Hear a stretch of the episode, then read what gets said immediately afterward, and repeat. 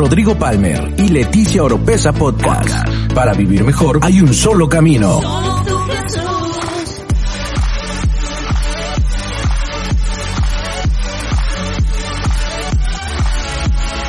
Escucha todas las semanas la clave para tener una mejor vida. Una mejor vida. Rodrigo Palmer y Leticia Oropesa Podcast. Y hoy quiero comenzar una enseñanza que les quiero ser bien sinceros.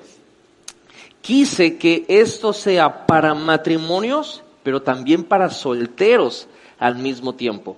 Y fue un, reto poder eh, elaborarla en base a todo lo que pues hemos pasado en, en nuestra vida, las experiencias y lo que he aprendido también, desgraciadamente, de los errores de otros. Y le he titulado a esta enseñanza, en esta connotación deportiva, dispara para anotar. Dispara para anotar. Y quiero que vayamos a la escritura, libro de Génesis capítulo 2, verso 24.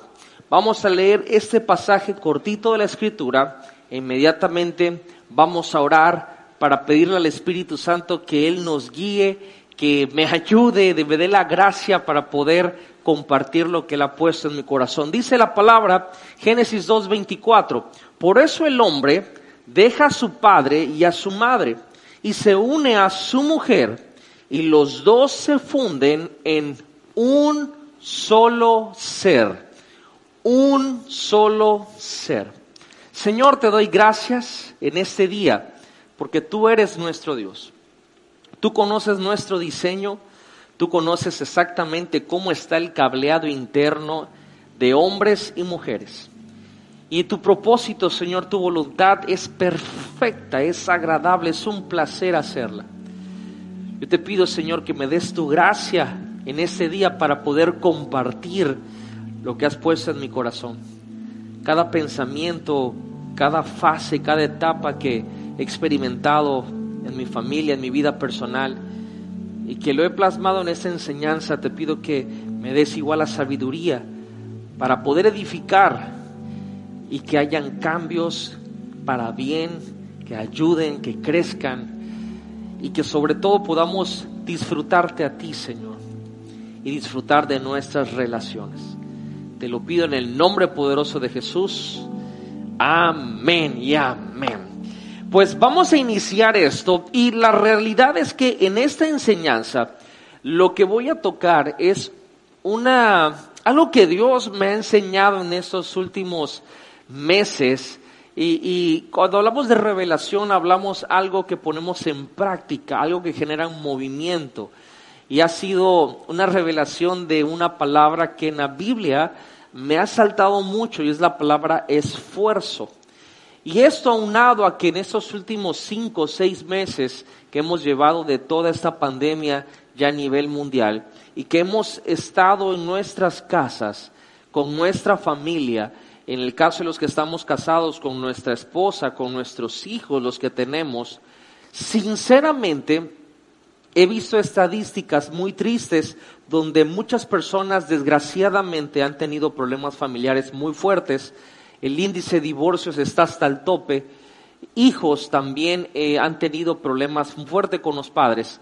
Sin embargo, la verdad quiero decirlo con toda la alegría, eh, en mi caso, con mi esposa y con mis hijos, creo que han sido los mejores seis meses de nuestra familia. Ha sido la mejor etapa en mi matrimonio, la mejor etapa como papá con mis hijos. Entonces, creo que Dios ha sido muy bueno, pero también ha habido principios de la palabra y principios de Dios que creo que pueden bendecir a muchas personas y es por eso que quiero compartirlos con todos ustedes. Las decisiones en las relaciones no solamente van a afectar las relaciones, las decisiones en las relaciones van a afectar toda nuestra vida. Dejando a un lado la decisión de recibir a Jesús en nuestro corazón, como hace un rato el pastor Toño nos llevó en oración para aquellos que lo hicieron por primera vez. Dejando a un lado eso, que es lo más importante, la decisión que tomamos con quién vamos a pasar el resto de nuestras vidas esa es la decisión que va a traer más consecuencias a nuestra vida, para bien o para mal. Y eso es lo que tenemos que entender. Hoy es tan fácil que la gente diga, me divorcio. Es tan fácil la separación y aún nuestras leyes cada día lo ponen más fácil, pero quiero decirles, aquí en esta casa, en NGI Global, creemos y peleamos por la familia. No creemos en el divorcio, no estamos a favor del divorcio, estamos a favor de la familia. Y ahora esta frase ahorita no tiene sentido, pero al final lo va a tener. Si creemos en la familia, entonces nos vamos a esforzar por la familia. Es muy difícil decir que queremos tener una buena vida y tener problemas en nuestras relaciones. Simplemente eso no se puede. Yo he visto y, lo he sintetizado de esta manera. Hay tres maneras en las cuales nosotros podemos vivir. Hundiéndonos, otra forma de vivir es sobreviviendo y otra forma es prosperando. Y la llave de cómo vamos a vivir es con quién estamos viviendo. Y esto puede sonar como que, no, yo no creo que eso sea la llave, pero le puedo decir de verdad, si nos estamos hundiendo, si nos estamos sobreviviendo o estamos prosperando, la llave es con quién estamos viviendo. Nuestras relaciones pueden ser un peso que nos jalen hasta el fondo del océano o nuestras relaciones pueden ser un barco que nos lleven a un destino mejor. Muchas veces o la gran mayoría, creo que siempre no nos hundimos solo por lo que somos, sino por con quién estamos. Y eso es muy, muy, y esto no es para que empecemos a echar juicio a nuestra pareja o a nuestro cónyuge o, a nuestro, o al novio o a la novia. No, no, no, esto es para nosotros pasarnos una introspección. Si queremos prosperar en las relaciones, tenemos que cambiar nosotros mismos. Y también tenemos que ayudar y poner de nuestra parte para que la persona que está con nosotros igual mejore, prospere y cambie. Yo he visto que, por ejemplo, sobre todo las chicas, ¿verdad? Les preguntan, que yo no sé, yo no sé si es verdad, ahorita me van a decir ustedes si es verdad o no, pero eh, les preguntan, ¿qué te gusta en un hombre? Y hasta les ponen este, como que opciones, ¿verdad? Que sea guapo, que sea inteligente. Inteligente. O sea, ¿es cierto eso? A ver, dígame, la neta, ¿sí o no? que sea guapo, inteligente, dicen. Bueno, pero lo he escuchado tantas veces, y sobre todo eh, eh, me puse de la tarea de investigar. Y muchas veces la inteligencia es algo que se busca tanto del hombre para la mujer, hay, hombres que dicen, me enamoré de su inteligencia, dicen ese tipo de cosas, ¿no? Y todos buscamos a alguien que, pues, de alguna manera, pues, pues, no sea bruto, vamos a ponerlo de esa manera. Ahora, el problema de la inteligencia es que la inteligencia no se traduce a todas las áreas. Escuche bien, porque a lo mejor esto le va a dar descanso. Quizá puede ser que en un área sea un genio, pero eso no significa que en otra área también inteligente no aplica en todo, simplemente es en una área. Puede ser que acá sean increíblemente inteligentes y acá sean increíblemente torpes. Eso es una verdad. No aplica para todo, pero hay una característica que sí aplica para todas las áreas. Y eso es el esfuerzo. voy a decir una vez más. El esfuerzo. Hoy en día, muchas relaciones, sobre todo en el matrimonio, por favor no digan amén a esto, este, si, si lo sienten, quédenselo ustedes, pero se sienten mal, se sienten estancados, se sienten desgastados, se sienten en un problema, no están disfrutando sus vidas, se sienten emocionalmente vacías y en vez de disfrutar la vida con alguien, sienten que están pagando una sentencia de vida. Y eso no debe de ser así, no tiene que ser así. Por eso, eh, a la luz de la palabra, nosotros creemos en un reino, el reino de Dios. Y el reino y las relaciones tienen ciertos principios. De una manera también nuestra cultura eh, alrededor del mundo tiene ciertos parámetros en las relaciones. Hagámoslo de la manera del reino y ahorita vamos a ir para allá. Porque hay una forma de ser una excepción a esta estadística que ahorita está pasando de separaciones, de divorcios, de problemas familiares. Y eso no nos hace mejor que nadie, simplemente nos hace diferentes. Hemos entendido lo que dice la Biblia en Romanos capítulo 12, verso 2, que vamos a cambiar nuestra mentalidad. No nos vamos a conformar al espíritu de este siglo. Ahora, yo sé que la gran mayoría de los que me están viendo son hijos de Dios, son hijos del Rey. Pero no por ser hijos del rey significa que hacemos las cosas a la manera del rey. Y aquí voy a tocar un callo quizá para muchas personas y espero que, en el nombre de Jesús pueda responderte alguna pregunta, y no una pregunta, quizás una queja, porque me he dado cuenta que personas en iglesia, y voy a ser general, hombres y mujeres, Dicen, yo la verdad estoy decepcionado o decepcionada de los hombres y las mujeres de la iglesia, porque hacen lo mismo que los del mundo. Bueno, quiero decirte que todos somos seres humanos. Para comenzar, el hecho que, que vienes a Jesús no te conviertes en alguien, pues, o sea, sigue siendo un ser humano. Pero quiero eh, ayudarte a entender qué es lo que está pasando y entiendo ese tipo de pensamiento. Hay una diferencia en recibir a la persona de Jesús y otra a vivir los principios de Jesús. Una vez más, hay una gran diferencia en recibir a la persona de Jesús y vivir los principios de Jesús. Y lo quiero explicar de esta manera. La persona de Jesús me ayuda cuando yo me muero. Es decir, que cuando yo cuelgo los tenis, yo me voy al cielo por la persona de Jesús. Pero los principios de Jesús me ayudan a vivir. Y lo quiero decir en esta frase. Jesús murió para ser mi salvador, pero vivió para ser mi ejemplo. Y en el reino, aunque somos hijos de Dios, hijos del rey, a veces no lo hacemos de la manera del rey porque no tenemos sus principios. Y aquí quiero utilizar el estilo según Jesús, que todo lo, lo, enseñaba con una parábola y lo comparaba con algo. Y es por eso que quise enseñanza compararla con un deporte en equipo. Y hay similaridades de un deporte en equipo con las relaciones.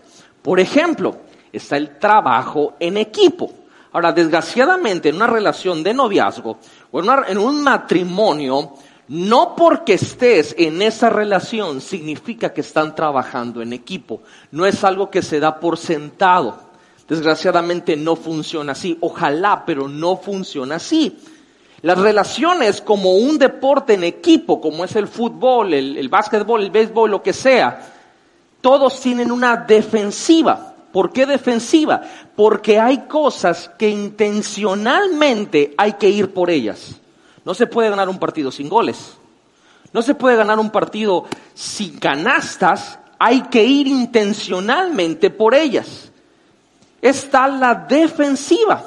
Y la defensiva es porque hay cosas que intencionalmente hay que dejar fuera. En las relaciones hay cosas difíciles que hay que dejar intencionalmente afuera para que no causen problemas dentro de ese círculo, de esa relación. Así también se necesita estamina o estamina y emocional y espiritual. ¿Por qué? Porque hay cosas que de alguna manera, si no tienes estamina, espiritual y emocional, vas a terminar renunciando. En otras palabras, condición física. Eso es lo que es la palabra estamina o estamina. Resiliencia para manejar los resultados en contra. Muchas veces hay partidos de fútbol donde van perdiendo 2-0 y es el minuto 90. Y recuerdo ese partido de Bayern contra Manchester y ya ellos pensaban que habían ganado y en el último minuto y en minutos de compensación no solamente le empatan, sino que ganan. Resiliencia para poder manejar los resultados en contra. En las relaciones van a haber resultados en contra y si no tenemos resiliencia no vamos a saber cómo manejarlos. Y último, un entrenador, porque en todo equipo, deporte en equipo y en toda relación se necesita una estrategia para esa relación. Ahora, como en todos esos equipos así de fútbol y esos deportes que se hacen así en conjunto, para poder ganar, y aquí viene por qué le puse este título, esta enseñanza, tenemos que estar dispuestos a disparar para anotar. Si yo, tenía ganas de ponerle como lo hacemos en la charanga aquí local. ¡Tírale! Que le decimos, ¿verdad? Porque si no notamos, pues prácticamente puede, puede haber un juego muy bonito, pero si eso queda 0-0, nadie gana. Y queremos ganar. Y para ganar tenemos que estar dispuestos a disparar para anotar. Y con eso quiero darles la visión de Dios que Él tiene para las relaciones de un hombre y una mujer, del matrimonio, de un noviazgo que va en camino a un matrimonio. En Génesis, donde leímos este verso, capítulo 2, verso 24, Dios revela la visión que Él tiene para las relaciones. Y es muy sencilla, que seamos uno. ¿Que seamos cuánto? Uno, uno, uno, uno. ¿Qué significa esto? Ese concepto de las medias naranjas, de que estoy buscando mi media naranja, no es el concepto de Dios. Para que un matrimonio funcione, para que una relación funcione, no se necesitan dos medias naranjas que se complementen. Se necesita de dos personas completas que se hagan uno. En el matrimonio las matemáticas son diferentes, no son de sumar, es de multiplicar. ¿Por qué uno? Porque uno para Dios es la imagen es la foto que Él tiene de la relación que Él tiene con su pueblo, con sus hijos. ¿Y por qué digo esto? Porque puede ser, puede ser que, que en el matrimonio no estemos experimentando el placer que deberíamos experimentar, porque no nos está interesando el propósito de Dios que Él tiene para las relaciones. ¿Y por qué sucede esto? Porque no hemos puesto ese propósito de Dios como prioridad en nuestra relación. Y esto aplica para noviazgos y para matrimonios. Créame, eh, le pedí al Señor que me ayudara a, a llegar a este punto donde los dos pudieran ser edificados, los dos tipos de relaciones. No hemos puesto el propósito de Dios como la prioridad en nuestra relación y por eso no estamos teniendo el placer en nuestra relación, matrimonio o noviazgo que deberíamos de tener. Sin embargo, estamos buscando otros placeres dentro de esa relación y ahí es donde estamos teniendo problemas. Si el placer es primero que el propósito, estamos fallando. Y no solamente eso, si el placer es primero, vamos a estar dispuestos, ojo con esto, a violar principios que nos van a ayudar a cumplir el propósito de nuestra relación. Pastor, ¿y cómo sé que el placer está por encima del propósito? Si estás dispuesto o dispuesta, este, en este día hay de todo, a violar el principio de la fidelidad, para poder buscar un placer personal, quiere decir que el propósito de la relación no te está importando. Estamos dispuestos a veces a violar el principio del respeto porque no estamos poniendo como prioridad el propósito de Dios en nuestra relación. No sé si me estoy explicando, espero que sí.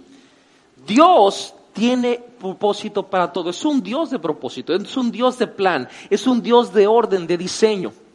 Y el mejor placer que vamos a experimentar en nuestra relación, que nos va a hacer sentir felices, que vamos a hacernos realizados, es hacer su voluntad en nuestra relación. Ahora, solo Dios tiene ese diseño, tiene ese, esa forma, ese, ese plano para poder hacerlo. Y en su palabra está escrito. Dios, y eso que voy a decir, es, es, para mí es muy importante que lo reciba usted. Dios no solo quiere que tenga una relación donde se sienta feliz, eso es secundario. Dios quiere que tenga una relación que Él pueda usar, que Él pueda usar en todos los sentidos.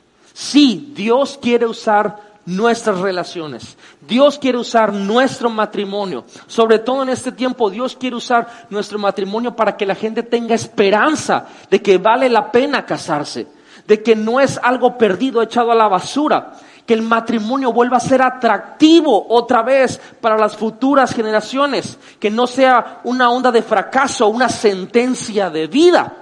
Dios quiere usar matrimonios. Hoy en día vemos famosos eh, artistas de Hollywood que de repente le pusieron los cuernos y empiezan los memes. Si eso le pasó a Will Smith, ¿qué no me van a hacer a mí? Si eso le pasó a fulana, si le puso el cuerno a ella que tiene un cuerpazo, ¿qué no me van a hacer a mí? Y hoy en día ya se volvió como que no vale la pena pasar la vida con alguien porque algo me va a pasar. Dios quiere usar nuestras relaciones para volver a ser atractivo el plan original de Dios, que el hombre y la mujer se unan y sean uno.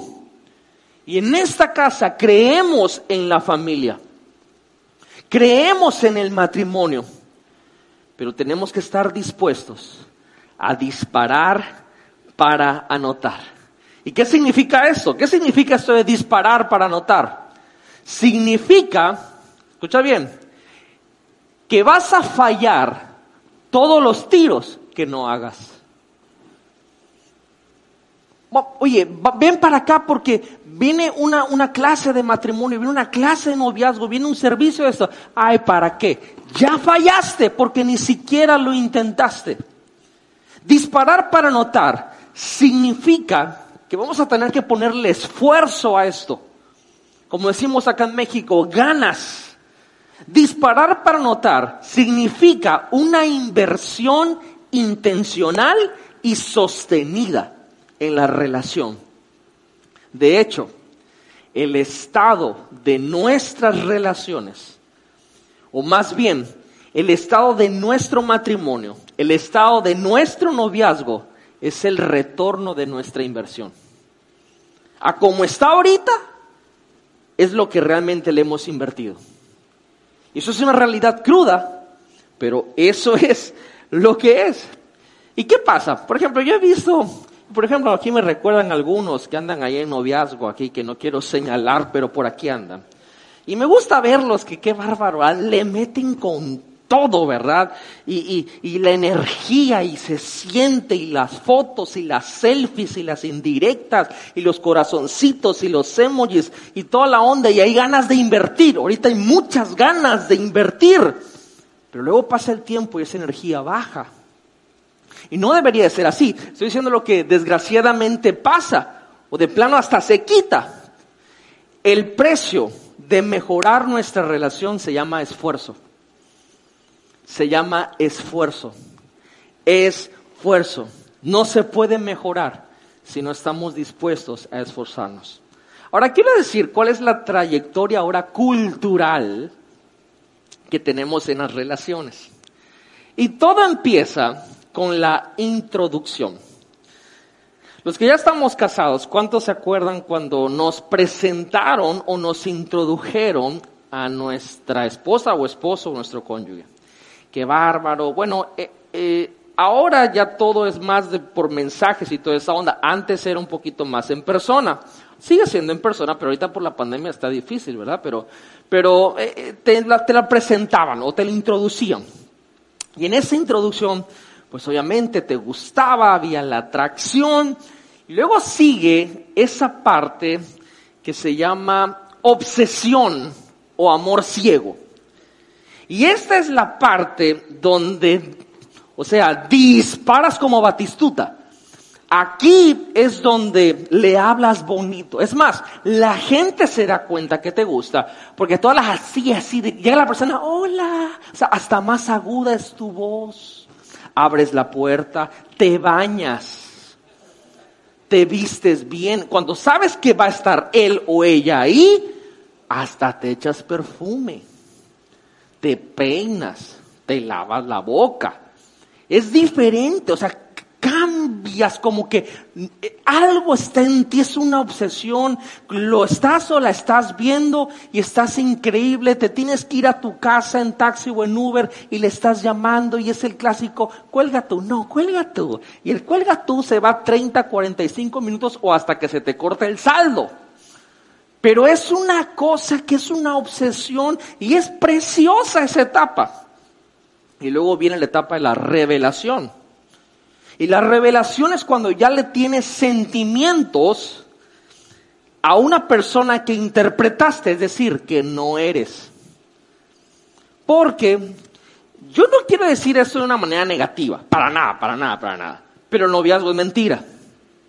La realidad empieza cuando despiertas y te das cuenta que estás al lado de otra persona y que vives junto a otra persona y que ahora tienen que compartir su vida. Y eso no es traumático, solo estoy diciendo que el noviazgo es infatuation, es una obsesión, es un amor ciego, es un personaje que estás interpretando, es, es alguien que duermen separados, se levantan separados, pero dentro de la revelación ya estás sintiendo algo por alguien que no es hasta que te casas. Y entonces entra la cuarta etapa que se llama la familiaridad.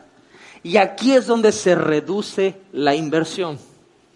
Aquí es donde ya la relación, desgraciadamente, se mete en un estado de mediocridad y ya nadie quiere invertir.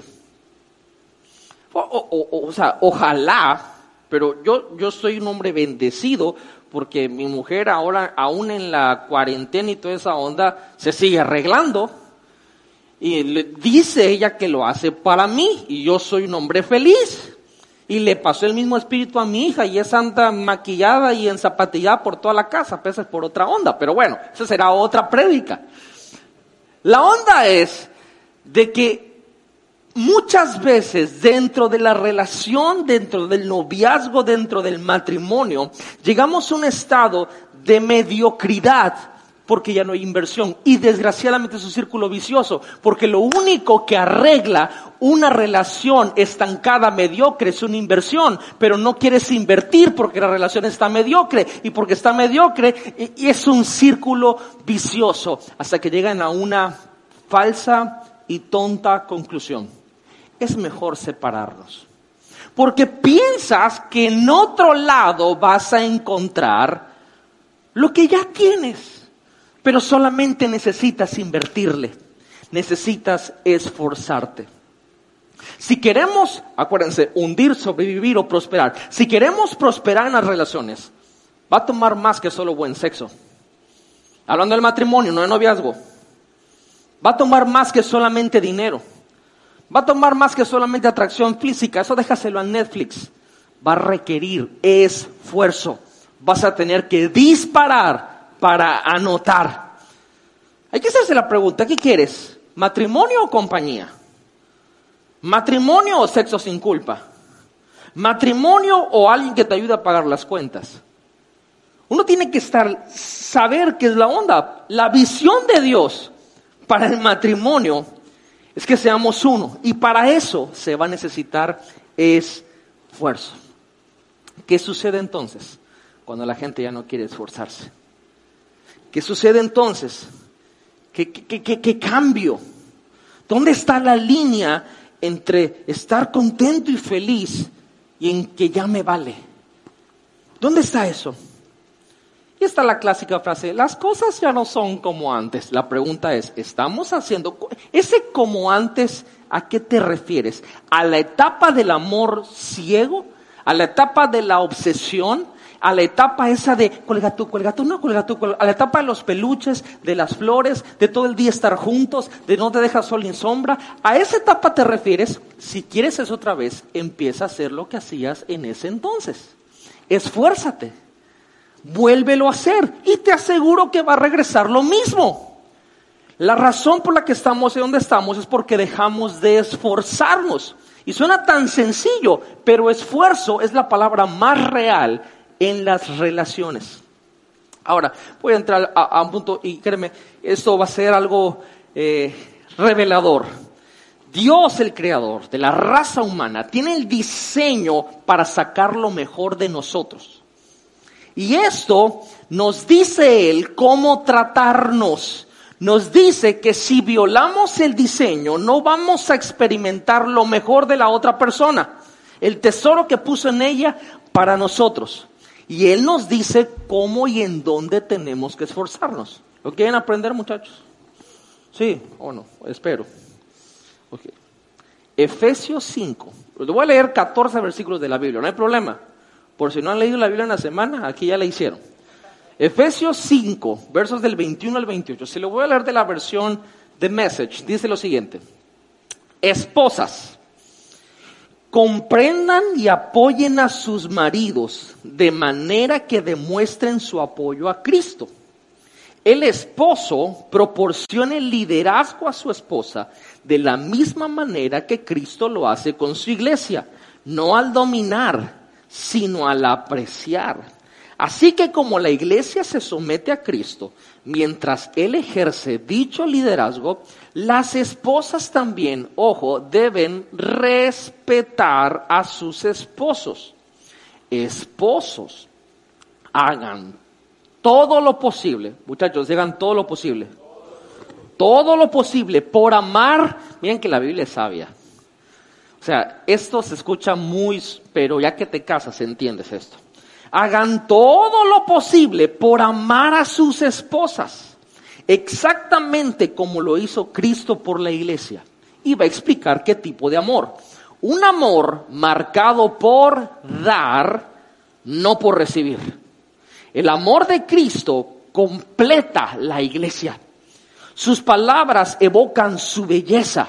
Miren, nos está diciendo cómo hacerlo todo lo que hace y dice está diseñado para sacar lo mejor de ella, vistiéndola con una seda blanca deslumbrante, radiante de santidad. Y así es como los maridos deben de amar a sus esposas. Realmente se están haciendo un favor a sí mismos, ya que son uno en el matrimonio por respeto a Cristo sean cortésmente reverentes los unos a los otros. Ok, voy a otro pasaje. Primera de Pedro capítulo 3 versos del 1 al 7. Dice lo siguiente. Lo mismo ocurre con sus esposas. Sean buenas esposas con sus maridos, receptivas a sus necesidades. Hay maridos que indiferentes como son a cualquier palabra sobre Dios, serán cautivados por tu vida de santa belleza lo que importa no es su apariencia exterior, el estilo de su cabello, las joyas que usa, el corte de su ropa, sino la disposición interior. Cultive la belleza interior, la gentil y bondadosa en la que Dios se deleita. Las santas mujeres de la antigüedad eran hermosas ante Dios de esa manera y eran buenas y leales esposas para con sus maridos. Sara, por ejemplo, al cuidar a Abraham, se dirigía a él como mi querido esposo igual como lo hace hoy las mujeres. Serán verdaderas hijas de Sara si hacen lo mismo sin preocupaciones ni intimidaciones. Ahora vamos con los hombres. Lo mismo ocurre con ustedes esposos. Sean buenos esposos con sus esposas. Ámalas, honralas, deleítate en ellas. Como mujeres carecen de alguna de tus ventajas, pero en la nueva vida de la gracia de Dios sois iguales Traten a sus esposas entonces como iguales para que sus oraciones no encallen. Ok, ¿en qué debemos de esforzarnos? ¿A dónde le vamos a disparar para anotar? Y empezamos con las mujeres. Ok, la mujer tiene un cableado interno que yo desconozco.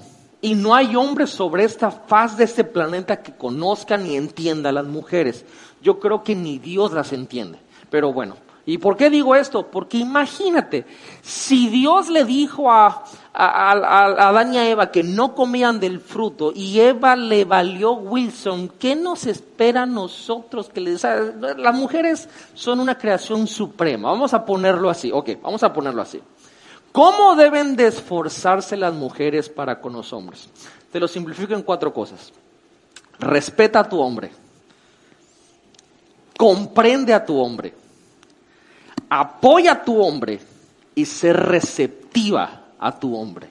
Son cuatro cosas muy sencillas. Respeto, comprensión, está como el meme de ternura, falta, ¿va? Respeto, comprensión, apoyo y ser receptivas. Eso es lo que dice la Biblia. Ese es el diseño de Dios. Ojo, en ninguna dice romanticismo ni amor. El cableado del hombre no está diseñado para el romanticismo. Me refiero a que si tú te pones romántica con él, te va a voltear a ver raro y te va a decir, ¿qué te pasa? Y tú te vas a ofender, porque estás esperando que él te responda de algo que no está cableado interno. Tú quieres sacar lo mejor de un hombre, solo respétalo, compréndelo, apóyalo y ser receptivo a sus necesidades. Y te aseguro que si ese hombre se siente respetado, te va a hacer sentir la mejor mujer.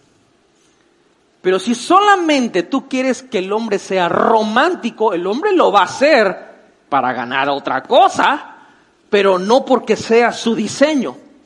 Contrario a la mujer. La mujer, hombres, ¿qué es la forma en que tenemos que esforzarnos con la mujer? Lideren, liderazgo, es lo que dice la Biblia. Amar, Aquí la mujer sí tiene el calado interno del amor. La honra y el deleite. Miren, en Efesios me encanta esta versión porque dice cómo es el amor de Cristo para la iglesia. Dice que constantemente está evocando la belleza de la iglesia. Esta que les voy a dar, de verdad, eh, hermanos, hombres, novios, lo que les voy a decir, me ha costado años de investigación. Me ha costado tiempos de soledad. Pero todos por ustedes, amigos. Cuando una mujer, tú quieres hacerle el día, y de repente ella va caminando en la casa en la cuarentena y te pregunta, mi amor, ¿cómo me veo? No le digas que se ve guapa. No le digas que se ve bella. No le digas que se ve hermosa. Tú dile que se ve flaca. Muy flaca. Y te aseguro que la tienes rendida a tus pies. Porque la mujer lo que está buscando es que el hombre, lo dice la Biblia, evoque su belleza. Y obviamente estoy haciendo bromas, ¿verdad? Cuando digo evocar su belleza es física e interiormente. Si ella hace algo, felicítala.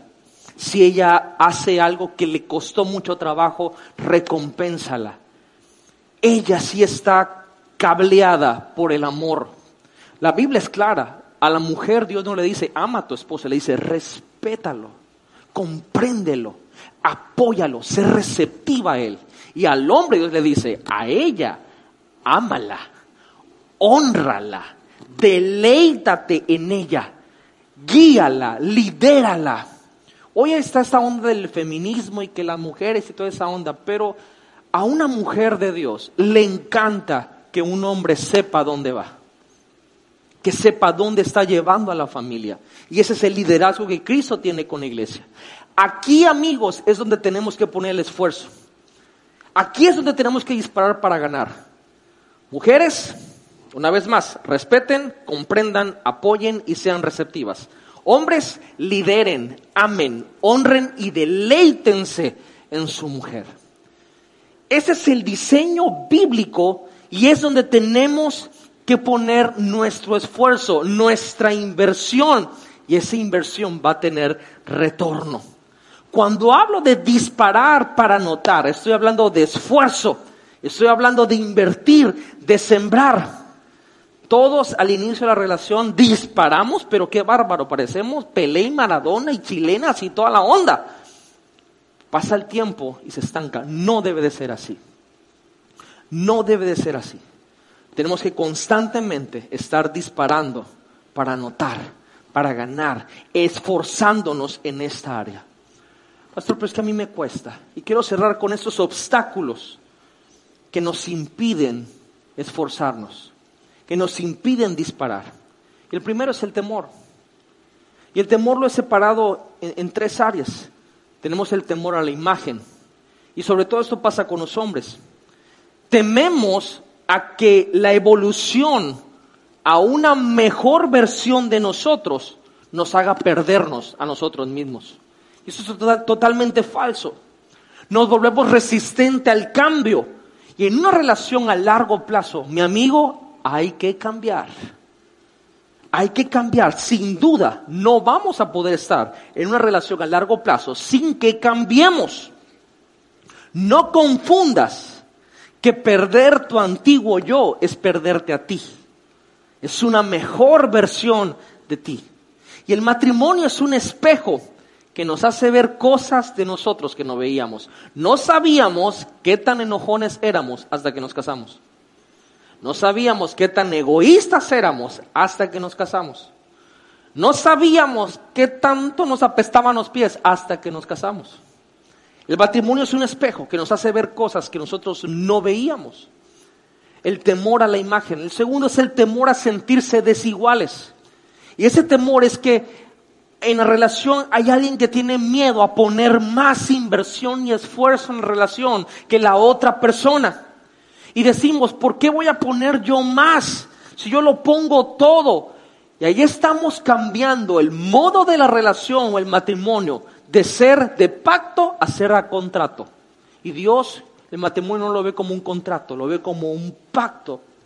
La inversión debe de ser una expresión de obediencia a Dios, de lo que acabamos de leer en la Escritura que sabemos que va a sacar lo mejor de nuestro cónyuge y que nosotros vamos a salir bendecidos. El temor a una lesión. Acuérdense, estamos hablando como si fuera un deporte. ¿Y a qué me refiero con eso? Es cuando ha habido tantas heridas en la relación que tenemos miedo a invertir, a esforzarnos en ella y limitamos nuestros esfuerzos porque decimos, ¿y si vuelve a pasar? ¿Y si me vuelve a fallar? ¿Y si lo vuelve a hacer? Yo no voy a esforzarme, ya no vale la pena esto. Y por ese temor no nos esforzamos. Y no solamente es el temor, número dos, la fragmentación. Y esas son las heridas que desde pequeño tenemos y venimos arrastrando y que no las hemos sanado. Y nos para de esforzarnos a invertir en relación y huimos de la relación cada vez que hay un problema. Y ese es el tipo de personas que desarrollan una mentalidad de víctima y cada vez que hay un conflicto fuerte en el noviazgo, fuerte en el matrimonio, ellos prefieren decir aquí cortamos o en el matrimonio vamos a separarnos y vamos a divorciarnos. Se menciona esa palabra a cada rato y a cada rato porque hay una fragmentación interna que no se ha tratado y prefieres huir del conflicto que enfrentarlo y sanarlo y salir adelante. Y yo sé que ahorita mucha gente se está sintiendo incómoda porque a lo mejor estoy hablando cosas que han pasado ahí en tu casa, ahí en tu relación, pero quiero decirte, Jesús está aquí para sanarte, para liberarte. No te sientas juzgado ni señalado. Esta palabra Dios la está trayendo para sanarte, para llevarnos a otro nivel en nuestra relación, en nuestro matrimonio, en el noviazgo, muchachos. Tres, el temor la fragmentación, la frustración. Y esa es la parte donde has disparado pero no anotas. Palo, fuera. Y le has echado ganas. Y esa es la parte donde tú me dices en la prédica, ay pastor, todo lo que ha dicho yo lo he hecho, pero no ha pasado nada. Te quiero felicitar. Porque si estás frustrado, significa que lo has intentado. Significa que lo has hecho bien. Y quiero animarte con lo que la Biblia dice. No nos cansemos de hacer el bien, porque a su tiempo vamos a cosechar. Si te estás frustrado, vas adelante de muchos, porque no tienes ni miedo ni estás en fragmentación, simplemente lo has hecho bien. Pero como en un partido, a veces se van fuera, a veces la para el portero, a veces pegan el travesaño, pero seguro, cuando viene el ataque, viene el ataque, pronto va a caer el gol. Pronto vas a notar. Y cuatro, este punto es exclusivamente para los solteros. Amistades. ¿Por qué no nos esforzamos? ¿Por qué no lo invertimos? Vimos el temor, vimos la fragmentación, vimos la frustración, las amistades. Escuchen bien, solteros. No todos van a ocupar el mismo lugar en tu vida. Siempre. Tus amistades, nuestras amistades son por estaciones. Lo que voy a decir va a ser eh, desconsolador para muchos. Los amigos de tu soltería no necesariamente van a ser los amigos en tu matrimonio. No todos, pero la mayoría. Especialmente si cuando ganas una esposa o un esposo, ese amigo está sintiendo que está perdiendo un amigo. No, no es así. Ahora ellos están esperando que pases un tiempo con ellos, sienten, sienten ellos que les debes un tiempo cuando tus prioridades ya cambiaron. Ahora tu prioridad va a estar, estar con tu esposo o con tu esposa. Pregúntate esto. ¿Le estás haciendo tú atractiva la vida matrimonial al soltero o el soltero te está haciendo a ti atractiva la vida de soltería?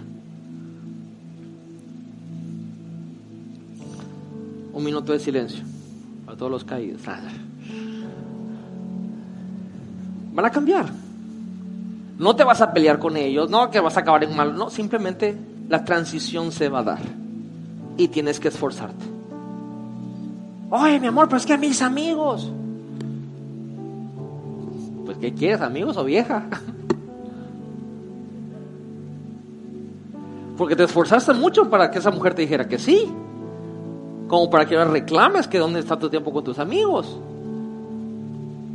Un verdadero amigo evoluciona y se da cuenta que tus prioridades ahora están con tu familia. Y te va a apoyar en eso, no te va a reclamar.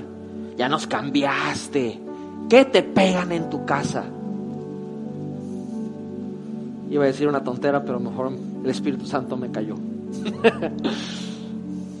Las amistades, a veces por eso no invertimos. No nos esforzamos en nuestra relación. Y por último, con esto quiero cerrar.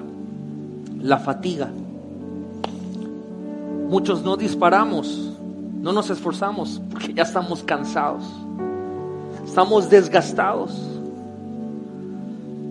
Quiero decirte algo, amigos, en nuestra relación con Dios se requiere esfuerzo. Y si no lo hay, nuestra relación sigue en pie, pero ojo, nuestro compañerismo con Él no. Seguimos siendo hijos de Dios, pero ya no tenemos ese compañerismo con Él. De la misma forma, aunque estemos fatigados, Aquí viene lo que dije al principio. Creemos en la familia. Creemos en el matrimonio.